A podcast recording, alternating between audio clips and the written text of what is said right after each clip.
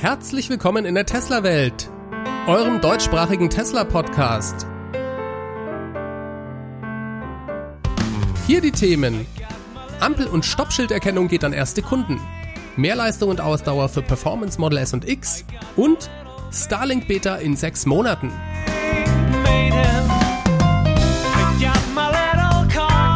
Mein Name ist David und dies ist die Folge 114.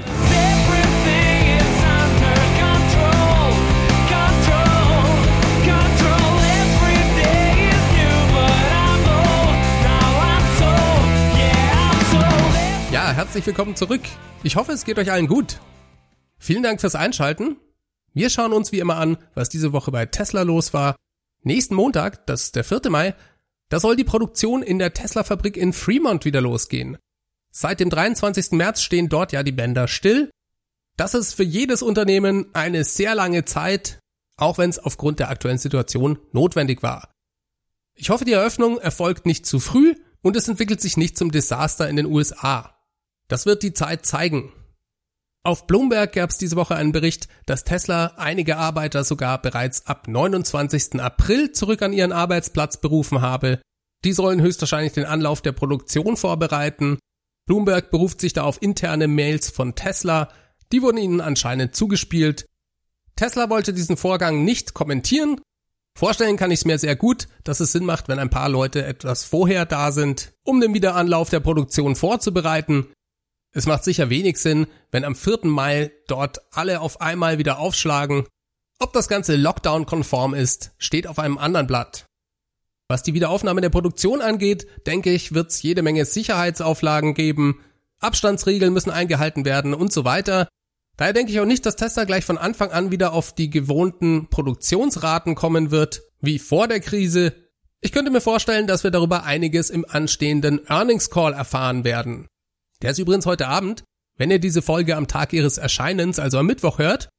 Dementsprechend gibt's von mir nächste Woche eine ausführliche Earnings Call Folge für euch. Das ist immer was Besonderes und ich freue mich schon drauf. Diese Woche gab's mal wieder Software-Updates.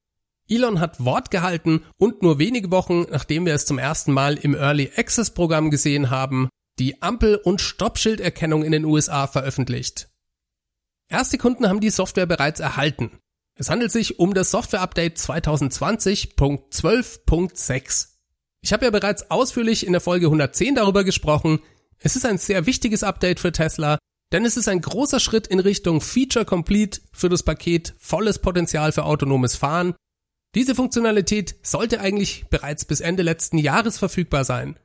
Jetzt hat es noch mal eine ganze Weile länger gedauert Tesla hat anscheinend die Basis der Autopilot-Software dafür grundlegend nochmal neu überarbeitet. Ein bedeutendes Update also, auch wenn der Mehrwert der neuen Ampel- und Stoppschilderkennung anfangs vielleicht noch nicht unbedingt für jeden offensichtlich ist. Denn das System wird zu Beginn sehr konservativ agieren. Das neuronale Netz dahinter muss noch sehr viel dazulernen. Wir können uns ja mal anschauen, was Tesla dazu in den Release Notes, also in den Erklärungen zum Software-Update schreibt.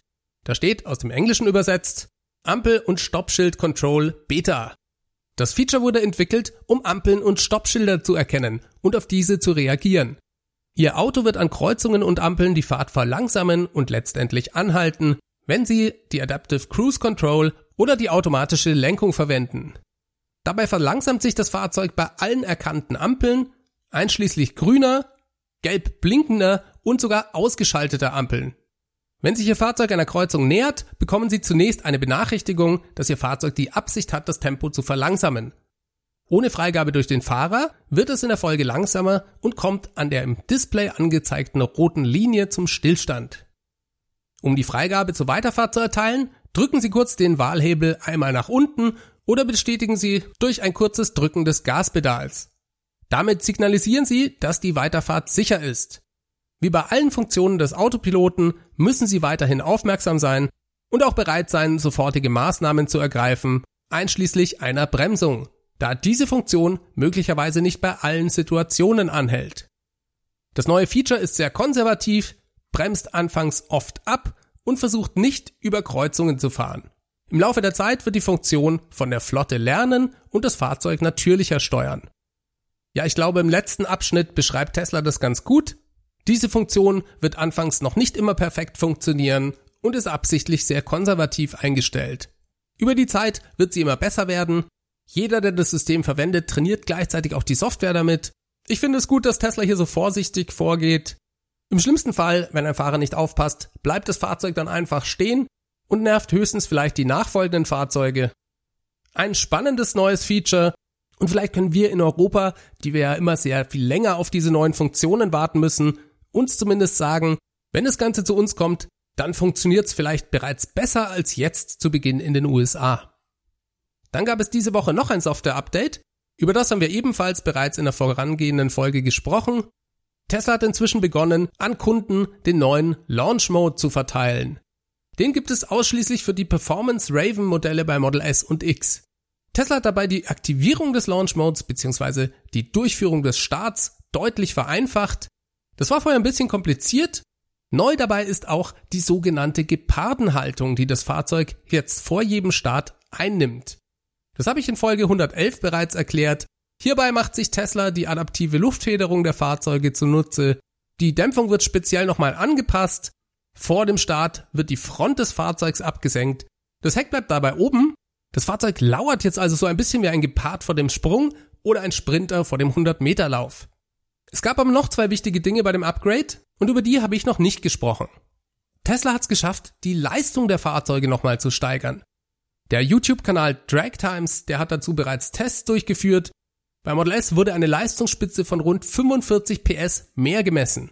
Das sind ungefähr 8% mehr Leistung als vorher. Das ist schon ordentlich. Im Online-Konfigurator ist die Beschleunigung von 0 auf 100 Stundenkilometer fürs Model S ein Zehntel schneller geworden. Da stehen jetzt unglaubliche 2,5 Sekunden drin. Beim Model X sind es 2,7 Sekunden. Das ist Supercar-Liga für ein zweieinhalb Tonnen SUV. Aber die vielleicht überraschendste Änderung beschreibt Tesla in einer E-Mail, die an Model X Besitzer versendet wurde. Die Mail ging an Leute, die ihr Fahrzeug im letzten Jahr gekauft haben. In den Software Release Notes, da stand ja bereits, dass die Ausdauer, was die Überhitzung angeht, verbessert wurde man kann also öfters als vorher die maximale Leistung abrufen. Und in dieser Mail an die Model X Besitzer, da steht, dass Tesla diesen Überhitzungsschutz um Faktor 3 verbessern konnte. Tesla schreibt nicht im Detail, was das genau bedeutet, allerdings deuten sie an, dass es auch etwas mit den Hardwareänderungen bei den Raven-Modellen zu tun hat. Zitat, bei Model X kombiniert ein kostenloses, einfaches Software-Update, hochpräzise Ingenieursleistung und vorhandene Hardware zu Verbesserungen, die Sie jetzt erleben können. Kürzlich eingeführte Dinge wie die verbesserte Reichweite, dynamische Luftfederung und Technologie, die weiter Gewicht einspart, verhelfen jedem neuen Performance Model X zu neuen Höchstleistungen. Diese werden auch künftig weiter über die Zeit verbessert werden. Für mich klingt es eindeutig so, als seien alle Raven-Modelle damit rückwirkend betroffen. Dreimal so hohe thermische Ausdauer, Thermal Endurance schreibt Tesla da auf Englisch, das ist schon eine richtig große Verbesserung, würde ich sagen. Ich bin schon auf erste Videos gespannt, die dies testen. Für mich könnte das heißen, dass wenn man vorher vielleicht fünfmal hintereinander von 0 auf 100 in zweieinhalb Sekunden kam, dass dies nun vielleicht 15 Mal geht. So würde ich zumindest eine Verbesserung um Faktor 3 verstehen. Die Zahlen sind ein frei erfundenes Beispiel. Ich weiß eigentlich gar nicht so genau, wie oft es vorher möglich war, bevor die Leistung gedrosselt wurde. Dann könnte diese Verbesserung für mich auch noch bedeuten, dass man mit den Fahrzeugen jetzt deutlich länger Spitzengeschwindigkeiten auf der Autobahn fahren kann. Und wenn das stimmt, dann wird dieses Update für mich, welches sich vorher vielleicht als nice to have eingeordnet hätte, zu einem Big Deal. Denn was macht Tesla damit? Richtig, sie greifen den Porsche Taycan an. Oder vielleicht sollte man lieber sagen, sie reagieren auf das Erscheinen des Taycans. Auch wenn Porsche immer beteuert, dass sie den Taycan nicht mit dem Model S vergleichen wollen, da sie eine andere Zielgruppe verfolgen und in einer anderen Preisklasse spielen, so haben sie doch immer wieder gebetsmühlenartig wiederholt, dass beim Taycan besonders Wert auf wiederholbar abrufbare Leistung gelegt wurde. Das könne der Taycan viel besser als gewisse andere Player im Markt. Naja, und damit haben sie die Brücke zu Tesla dann irgendwie doch wieder geschlagen. Für mich ist dieses Software-Update der Konter von Tesla dazu. Und damit zeigt sich, dass es sich schon voll gelohnt hat, dass Porsche den Taycan gebaut hat. Konkurrenz belebt das Geschäft. Ob der Taycan wirklich ernsthafte Konkurrenz für Tesla ist, sei mal dahingestellt. Ich persönlich sehe ihn eher als eine Erweiterung des Angebots für Kunden. Ich denke, der findet seine Kunden unter Leuten, die Porsche-Fans sind oder sich aus Prinzip aus irgendeinem Grund keinen Tesla kaufen würden. Wie dem auch sei, der Taycan hat einen Effekt auf Tesla. Und umgekehrt natürlich auch. Ohne das Model S gäb's keinen Taycan. Am Ende des Tages profitieren die Kunden davon.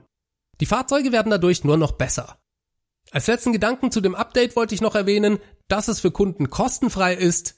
Auch das finde ich sehr erfreulich. Vor kurzem hatte Tesla ja ein Leistungsupgrade beim Long Range Model 3 ins Angebot genommen, für das man bezahlen muss.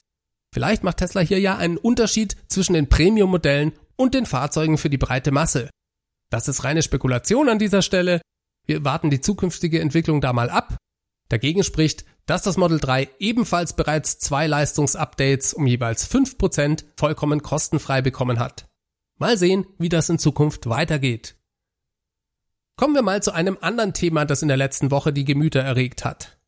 Es geht um die Internetverbindung in den Fahrzeugen. Für diese sollen Kunden in Zukunft teilweise bezahlen. Ehrlich gesagt bin ich mir gar nicht so sicher, ob das wirklich viele Gemüter erregt hat oder ob das nur medial so rüberkam. Ich habe mehrere Presseberichte gelesen, die sich ein bisschen reißerisch lasen und nach Aufregung klangen. Auch deutsche Kunden werden urplötzlich für die Internetverbindung im Fahrzeug zur Kasse gebeten oder ähnliches war da zu lesen. Ganz so unangekündigt kommt das aber nicht. Eigentlich hat Tesla das seit langem angekündigt. Und ich finde, sie gestalten den Übergang auch recht soft. Zumindest kommt dieser Übergang deutlich später als ursprünglich angekündigt. Ich habe darüber bereits ausführlich in der Folge 94 geredet. Fassen wir nochmal kurz zusammen, worum es geht. Kunden sollen zukünftig für die sogenannte Premium-Konnektivität in Tesla-Fahrzeugen in einem Abo-Format monatlich 9,90 Euro bezahlen. Was heißt Premium-Konnektivität? So nennt Tesla einen Teil der Funktionen, die eine Internetverbindung benötigen, Dazu gehört zum Beispiel eine Visualisierung der Live-Verkehrssituation in der Navigation. Nicht falsch verstehen, die allgemeine Verkehrssituation wird nach wie vor in der Navigation mit berücksichtigt, aber eben ohne Premium-Konnektivität nicht mehr visualisiert.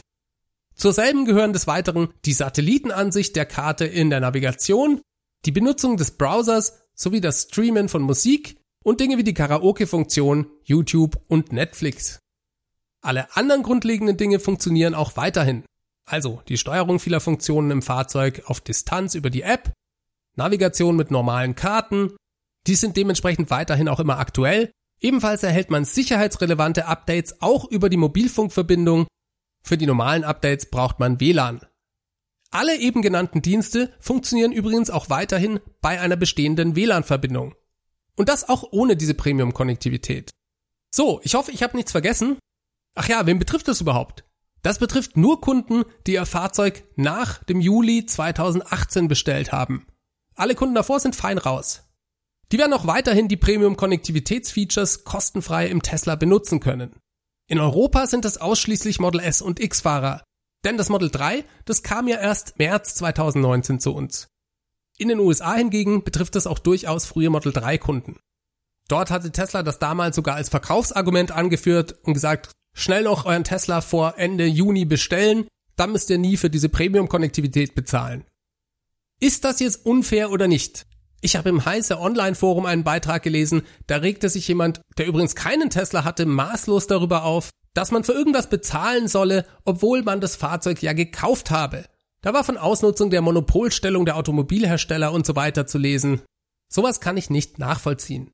Ich finde gerade bei dieser Geschichte sollte man das Ganze mal mit ein bisschen Abstand betrachten. Tesla hat das Model S 2012 auf den Markt gebracht.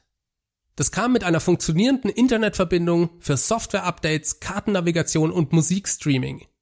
Das funktionierte sogar per Roaming bei Fahrten ins Ausland. Das war 2012, Leute.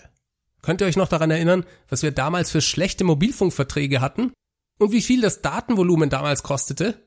Ich rede jetzt mal nur für Deutschland. Ich weiß, manch andere Länder waren da schon immer ein bisschen weiter als wir.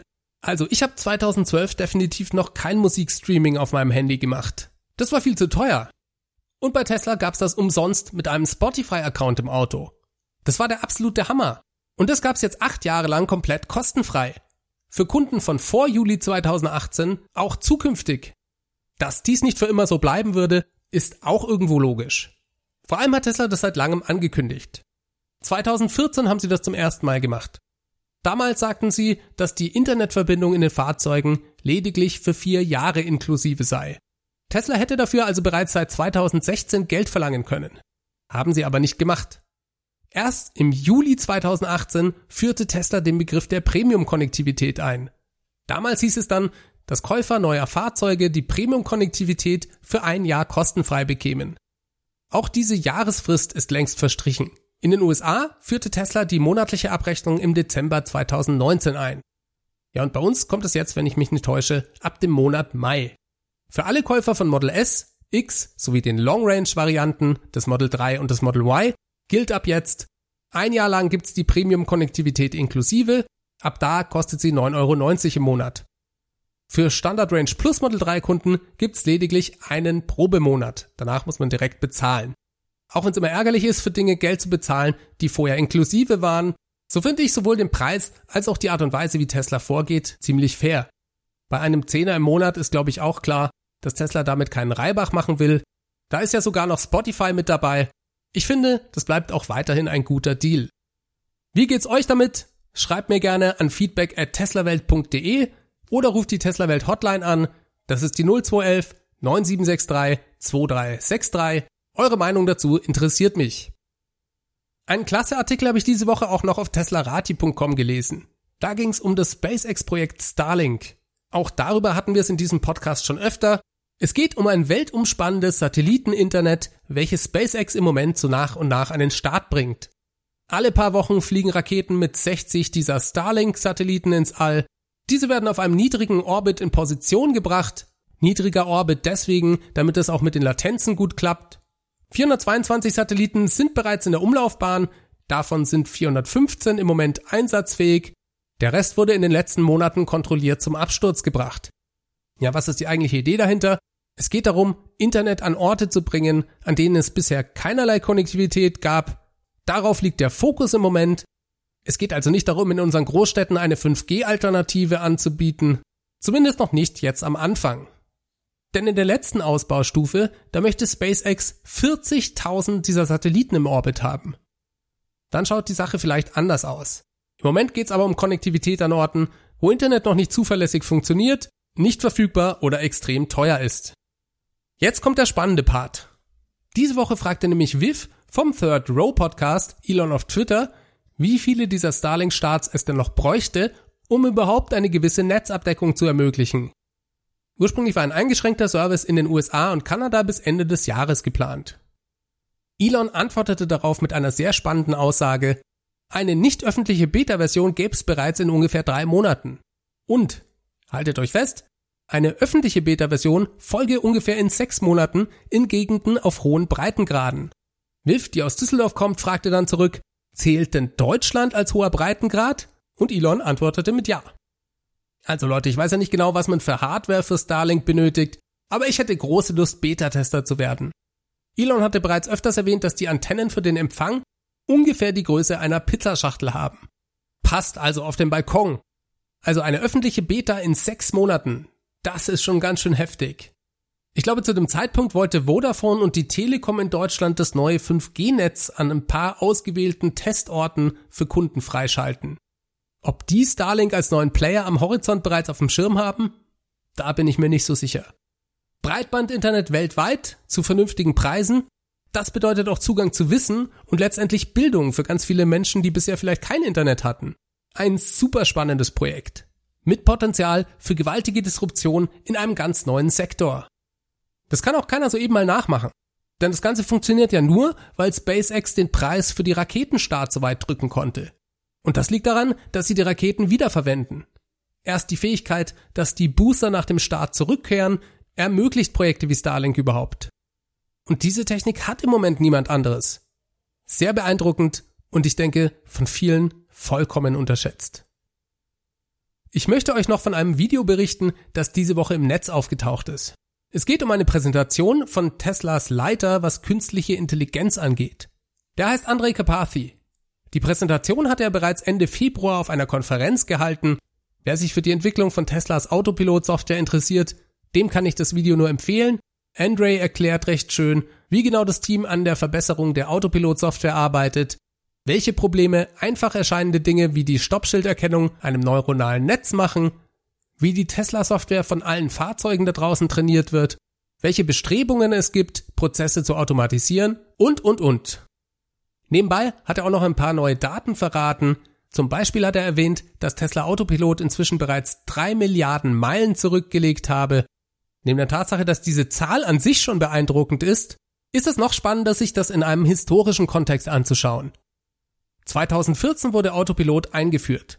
Vier Jahre später, im November 2018, überschritt Tesla zum ersten Mal die 1 Milliarden Meilen Marke, also eine Milliarde Meilen, die Tesla-Besitzer mit aktiviertem Autopilot zurückgelegt hatten. Und jetzt, nur ein Jahr und drei Monate später, sind es bereits drei Milliarden Meilen. Das ist der Hammer und da merkt man, dass Tesla inzwischen eine Million Fahrzeuge auf der Straße hat. Tendenz stark steigend. Andrei oder Andrei, ich weiß nicht genau, wie man ausspricht, der verriet auch noch, dass die Funktion Navigate on Autopilot ebenfalls bereits eine Milliarde Meilen benutzt wurde. Dabei wurden über 200.000 vollautomatische Spurwechsel durchgeführt und das neue Smart Summon Feature wurde ebenfalls bereits 1,2 Millionen Mal von Kunden aufgerufen. Darüber hatte Tesla das letzte Mal im Oktober 2019 berichtet. Damals lag der Counter bei einer halben Million Smart Summon Sessions. Ich habe es ja schon öfters im Podcast gesagt, der Zugriff, den Tesla auf die Daten seiner Flotte hat, das ist für mich der Grund, warum Tesla eine Chance hat, das autonome Fahren als erster lösen zu können. Denn das ist ein absolutes Alleinstellungsmerkmal. Das hat niemand anderes in der Industrie. Waymo und Konsorten haben im Vergleich zu Tesla sehr kleine Testflotten mit Testfahrern, die sie bezahlen müssen. Tesla wird in Zukunft immer schneller, immer mehr Daten bekommen. Das geht exponentiell. Dementsprechend wird Autopilot immer schneller lernen und leistungsfähiger werden. Dass dies ein genialer Schachzug von Tesla ist, das hat übrigens diese Woche der Chef von Volkswagen, der heißt Herbert Dies, bei einer internen Veranstaltung von VW angesprochen. Das ist im Anschluss an die Veranstaltung öffentlich geworden Ihm bereitet die überlegene Softwarekompetenz von Tesla und der Vorteil, den Tesla durch den Zugriff auf die Daten hat, große Kopfschmerzen. Wortwörtlich sagte er, was mir am meisten Kopfzerbrechen macht, sind die Fähigkeiten bei den Assistenzsystemen. 500.000 Teslas funktionieren als ein neuronales Netz, das kontinuierlich Daten sammelt und dem Kunden im 14-Tages-Rhythmus ein neues Fahrerlebnis bietet. Mit verbesserten Eigenschaften. Das kann heute kein anderer Automobilhersteller. Zitat Ende. Von 500.000 Fahrzeugen redet er übrigens, weil es ja zu Beginn Fahrzeuge ohne Autopilot gab. Danach kam der Autopilot 1. Das war ein anderes System, das man auch rausrechnen muss. Die für das neuronale Netz relevanten Fahrzeuge sind die mit der Hardware 2 und aufwärts. Er liegt mit seiner Zahl da ein bisschen daneben. Die Hardware 2 wurde im Oktober 2016 eingeführt. Seitdem hat Tesla über 830.000 Fahrzeuge auf die Straße gebracht. Wie dem auch sei, Herbert Dies scheint's kapiert zu haben und will die Aufholjagd mit einer neu gegründeten Car-Software-Organisation gewinnen. Software sei eine weit größere Herausforderung für VW als etwa die Elektrifizierung der Flotte, sagte er. Teslas Fahrzeugzugang ohne Schlüssel, die Bündelung vieler Funktionen auf nur einem Bildschirm, das reduzierte Design, die kämen gut an, die Kunden lieben es, VW werde an dieser Stelle nachziehen. Zitat Ende. Dann hat er seinen Topmanagern anscheinend noch einen Chart um die Ohren gehauen, das die Bewertung von Tesla an der Börse zeigt. Die war auf dem Chart doppelt so hoch wie die von Volkswagen. Und er traut Elon inzwischen auch zu, in Zukunft größere Volumina zu produzieren. Er sagte dann noch, es ist ein weiter Weg für uns. Wow, also ich habe das gelesen und ich finde ziemlich starker Tobak. Er hat vollkommen recht. Sehr interessant, solch klare Worte von ihm zu hören es gibt genügend andere Automobilhersteller, die sich noch in der absoluten Verleugnungsphase befinden. Habe ich zumindest den Eindruck. Beenden wir diese Folge mit der wichtigsten Meldung diese Woche. Elon Musk, der fordert ja bereits seit langem, dass andere Automobilhersteller Tesla doch bitte am besten kopieren sollten. Er hat sogar die Patente von Tesla zur Entwicklung von Elektrofahrzeugen als Open Source freigegeben. Jeder kann die nutzen. Audi hat jetzt endlich angefangen auf ihn zu hören und Tesla zu kopieren. Dafür gibt es diese Woche konkrete Beweise.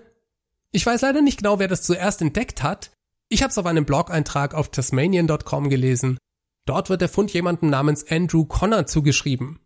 Der war auf Audis Webseite unterwegs und wollte sich über Elektromobilität informieren. Dabei stieß er auf die FAQs, also die Frage- und Antwortsektion für den Bereich Elektrofahrzeuge. Alles, was Sie schon immer über Audis Elektrofahrzeuge wissen wollten, steht da oben drüber. Ein Unterpunkt geht dann über die finanziellen Anreize und andere Vorteile beim Kauf eines batterieelektrischen Audis. Und da tauchte plötzlich ein Satz auf, da war zu lesen, Jedes neue Model 3, Model S und Model X kommt mit der Möglichkeit für CCS-Laden. Es dauerte nicht lang, bis dann jemand mal auf die Tesla-Webseite geschaut hat und hey, Überraschung, Audi hat den gesamten Text für diesen FAQ-Unterpunkt kopiert. Nachdem das Ding die Runde im Netz gemacht hat, ist es inzwischen von Audis Webseite verschwunden. Ein lustiger Lapsus. Und da kann man zu Elon eigentlich nur sagen, be careful what you wish for. It might come true. Ja Leute, damit verabschiede ich mich diese Woche. Diese Folge wurde euch mit freundlicher Unterstützung des Tesla Owners Clubs Helvetia präsentiert. Danke nochmal an alle, die mir schreiben oder diesen Podcast unterstützen. Das ist wirklich große Klasse. Ihr habt mehrere Möglichkeiten, das zu tun, wenn euch der Podcast gefällt. Zum Beispiel könnt ihr ihn bewerten. Am besten auf iTunes oder auf eurer Podcast-App. Schreibt einfach ein paar Zeilen dazu. Ich freue mich darüber und es pusht den Podcast auf iTunes. Damit finden ihn dann noch mehr Hörer. Dann gibt es die Möglichkeit, den Podcast auch finanziell zu unterstützen. Infos darüber findet ihr auf www.teslawelt.de. Und wer mit dem Gedanken spielt, sich einen Tesla zu kaufen, der kann gerne auch meinen Tesla Referral Code benutzen. Der Link dazu ist ts.la slash david 63148. Euch beteiligen und mitmachen könnt ihr aber auch, indem ihr mir schreibt an die E-Mail-Adresse feedback at teslawelt.de. Ihr könnt mir auch eine Sprachnachricht schicken. Dazu gibt's die Tesla Welt Hotline. Das ist die 0211 9763 2363. Das finde ich auch immer sehr spannend. Bleibt mir euch eine gute Woche zu wünschen. Nächsten Mittwoch gibt's wie gesagt eine Earnings Call Folge. Haltet die Ohren steif, bleibt gesund Macht es ganz gut. Bis zum nächsten Mal. Ciao, ciao.